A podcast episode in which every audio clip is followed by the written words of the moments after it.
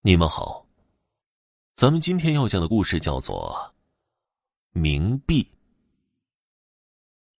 这件事情发生在我大学毕业工作后的第二年。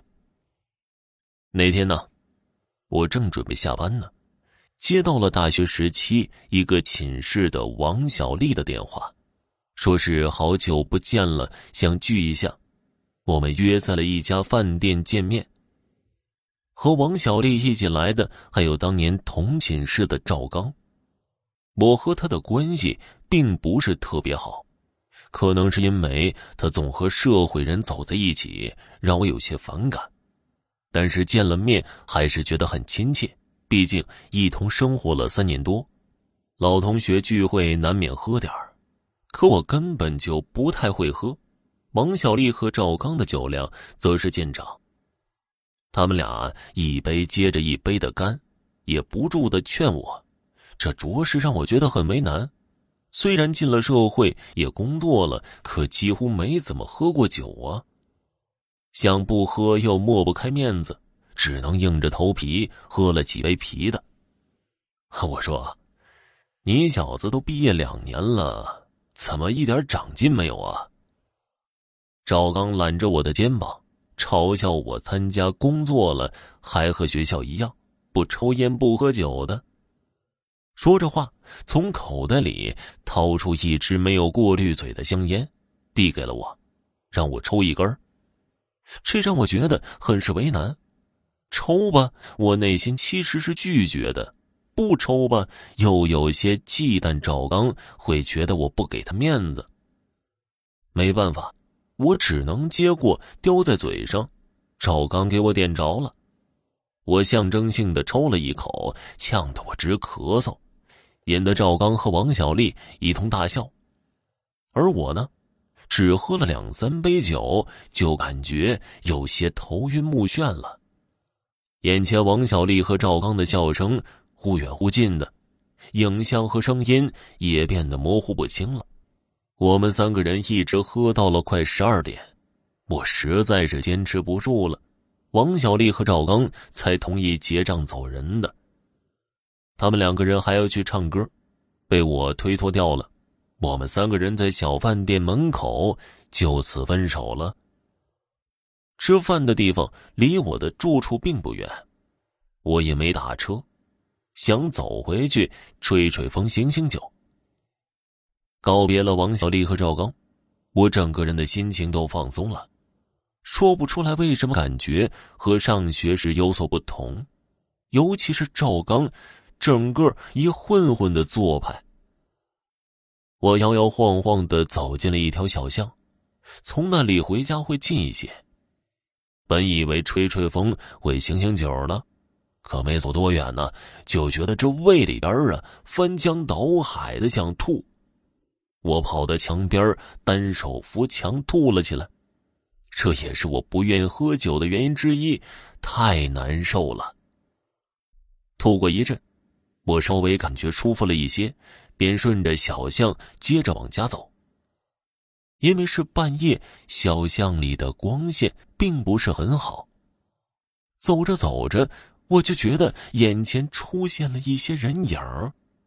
那些人手舞足蹈的，像是在跳舞一样，让我很是纳闷这大半夜的，有黑灯瞎火的，怎么还有人在跳舞啊？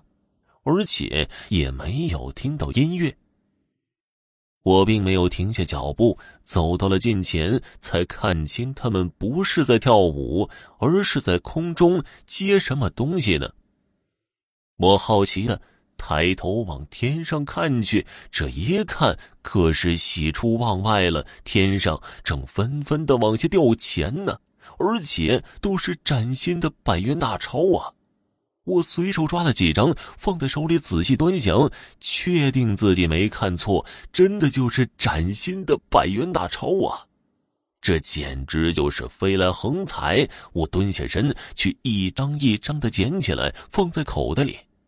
我正捡得来劲儿呢，眼前一个人挡住了我的去路。我本能的抬起头去看，这一看吓得我一屁股坐到地上。那个人两眼泛白，两腮深陷，正狠狠的瞪着我呢。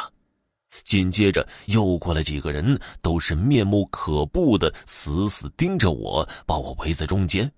我手忙脚乱的往后挪动了几步，和他们保持距离。他们也不肯散去，慢慢的朝我逼近。我吓得两腿发软，咬了咬牙，撑起了身体，一转身向小巷外拼命的跑去。一直跑出了老远，我才用眼角的余光往后看。看那些人并没有追上来，才放心下来。但是啊，还是不敢停留，一路跑回了住处。跑回到了家里，我已经是累得几乎虚脱了。我靠在门上，喘着粗气，听着门外的动静。我感觉我刚刚看到的那些个不是人，我觉得他们会跟着我。好在我听了半天，门外也没有任何声音，这才把一颗悬着的心放下了。放松下来之后，我整个人都虚脱了，惊吓加上酒劲上头，我摇摇晃晃的走到床边，一头栽倒在床上，昏昏沉沉的睡了过去。这一觉睡得又昏又沉，直到第二天早上，太阳升起老高。强烈的阳光刺痛了我的眼睛，我才醒过来。我撑起身体坐了起来，紧接着就感觉到剧烈的头痛。我揉了几下头，整理了一下思绪，突然想起了昨晚的遭遇。此时的我并不确定那些事儿是真实的，还是我酒后出现的错觉。我想起了昨晚捡钱的时候，揣了一些放在口袋里，就忙伸手到兜里去摸。果然呢，在我的裤兜里有几张崭新的钱，不过那都是冥币。我想弄清楚自己昨晚的经历到底是真的还是假的，加上宿醉后强烈的头痛，我便向公司请了病假。我又来到昨晚捡钱的那个小巷，小巷的地上满是烧过的纸灰，还有些没有燃尽。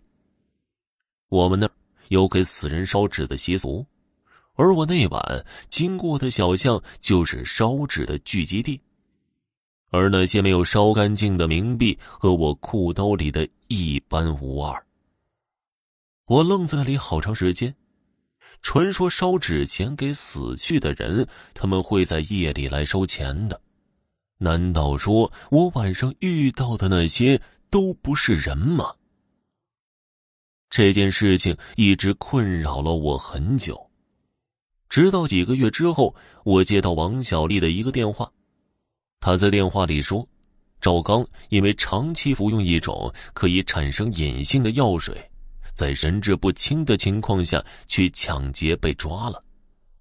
在电话里，王小丽讲起了赵刚如何长期把咳嗽药水混在酒里饮用，以达到致幻的作用。这让我想起了我们三个人聚会那一天，我喝的酒都是赵刚递给我的，他很可能把自己加了药的酒错递给了我。